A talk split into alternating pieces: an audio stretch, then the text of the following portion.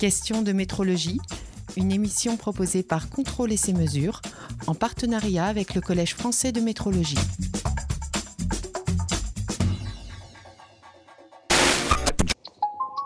Dans cet épisode, c'est Marc Priel, expert bien connu du CFM, qui exposera les principaux concepts et les principes de base de la métrologie.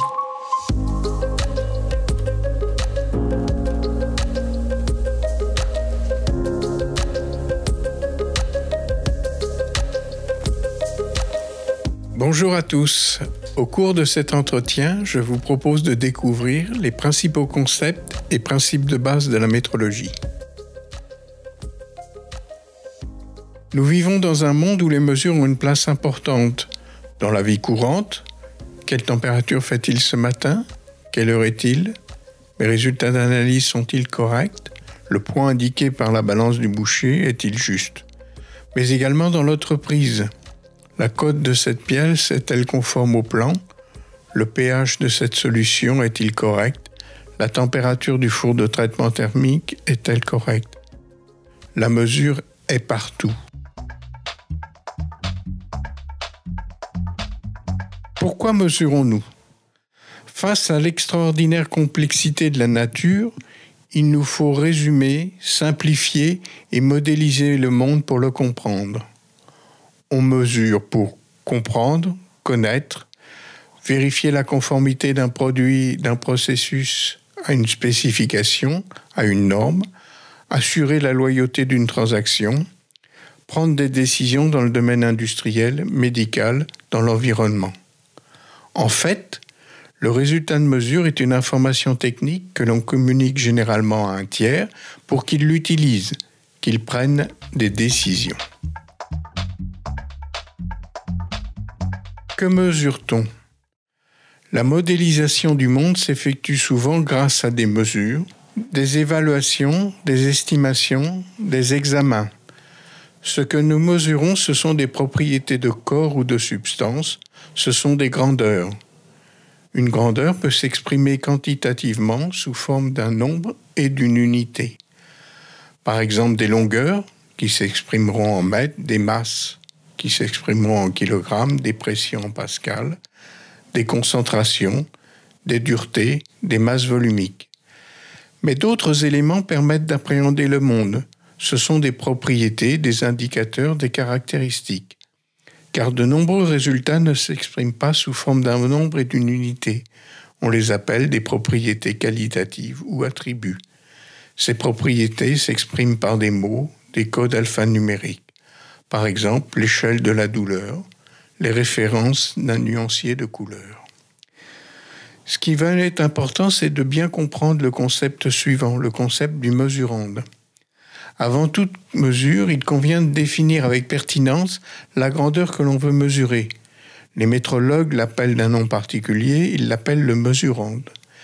Si nous n'avons pas fait l'effort, il y aura un doute sur ce que l'on mesure. Si je veux estimer, par exemple, le teneur en minerai dans une mine, est-ce que je vais m'intéresser à la teneur dans le prélèvement que j'ai effectué ou à la teneur dans la mine dans son ensemble? On comprend vite que ce n'est pas la même chose et cela nous conduira à définir un plan d'échantillonnage.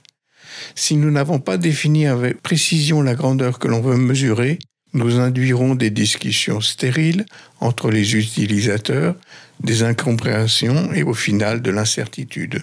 Il faut donc définir les conditions d'observation du mesurande. Attention, la grandeur mesurée peut différer du mesurande. Dans ce cas, une correction appropriée est nécessaire. Par exemple, la longueur d'un étalon de mesure dimensionnelle va s'exprimer à 20 degrés, c'est la, température à laquelle on rendra le résultat.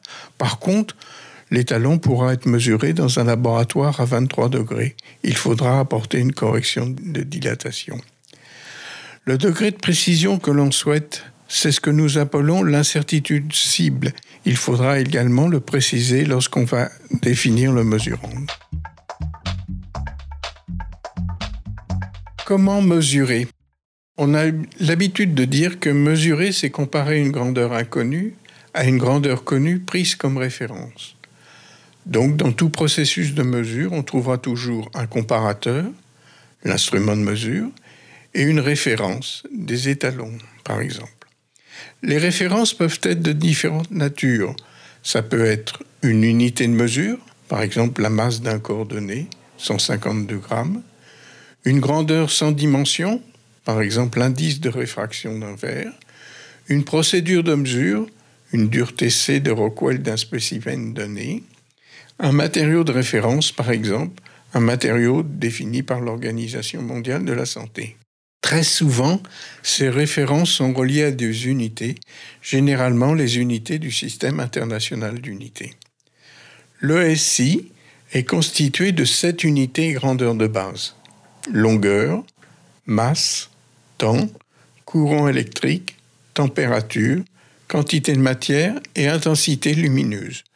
Avec ces sept unités de base, on définit des unités dérivées. Par exemple, la vitesse s'exprimera en mètres par seconde, la puissance en watts, l'énergie en joules.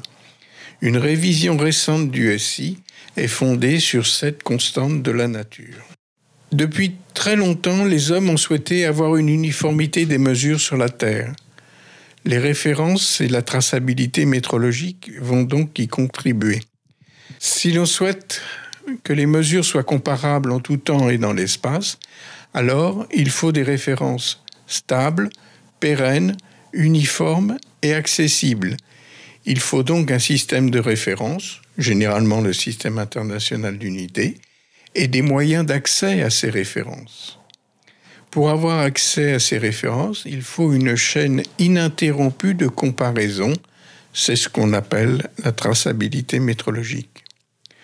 Le VIM, vocabulaire international de métrologie, nous en donne la définition. On nous dit que la traçabilité, c'est la propriété d'un résultat de mesure selon laquelle ce résultat peut être relié à une référence par l'intermédiaire d'une chaîne ininterrompue et documentée d'étalonnage, dont chacun contribue à l'incertitude de mesure. Qu'est-ce qu'un étalonnage? Un étalonnage, c'est une opération qui établit une relation entre une valeur de référence, par exemple un étalon, et une indication de mesure fournie par l'instrument afin d'obtenir un résultat de mesure traçable à une référence reconnue. C'est l'opération qui va donner du sens aux indications de mon instrument. On utilisera également le concept de vérification qui sera employé lorsqu'on ne veut pas appliquer de correction et que les erreurs, les écarts relevés de l'étalonnage sont inférieurs à ce qu'on appelle des erreurs maximales tolérées. Qu'est-ce qu'un résultat de mesure? Un résultat de mesure représente l'ensemble des valeurs que l'on attribue à la grandeur mesurée. Il s'exprime sous forme d'un nombre, d'une unité et d'une incertitude de mesure. Un résultat de mesure n'est jamais certain et l'incertitude de mesure quantifie le doute que l'on a sur ce résultat. Peut-on avoir confiance dans les résultats de mesure? De multiples causes conduisent à des résultats incertains. On peut citer la définition du mesurant imprécise, l'influence de l'environnement, l'effet des opérateurs, l'effet de la méthode, l'imperfection des références et bien sûr l'effet de l'instrumentation. Plus, il faudra penser à toutes les causes d'incertitude que l'on n'a pas identifiées ou que l'on a oubliées. L'incertitude de mesure est une information qui indique le degré de confiance que l'on peut avoir dans le résultat de mesure. Elle se caractérise par un paramètre de dispersion. C'est en fait la dispersion des valeurs que l'on peut attribuer aux mesurandes. Si l'on se souvient qu'un résultat de mesure n'est pas une valeur unique mais une distribution de valeurs, alors tout s'éclaire. La valeur la plus probable est celle que l'on annonce, et paramètre de dispersion des valeurs de la distribution est l'incertitude. En finale, si nous avions à retenir deux idées fortes, deux concepts essentiels, je dirais Il n'y a pas de mesure cohérente et porteuse de sens sans assurer la traçabilité métrologique. Un résultat de mesure est toujours incertain, mais nous devons établir la confiance en estimant l'incertitude du résultat que nous annonçons.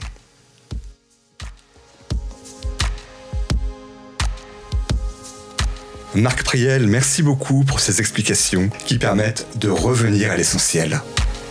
Et prochainement, un, autre épisode, qui répondra, à une nouvelle, question de métrologie.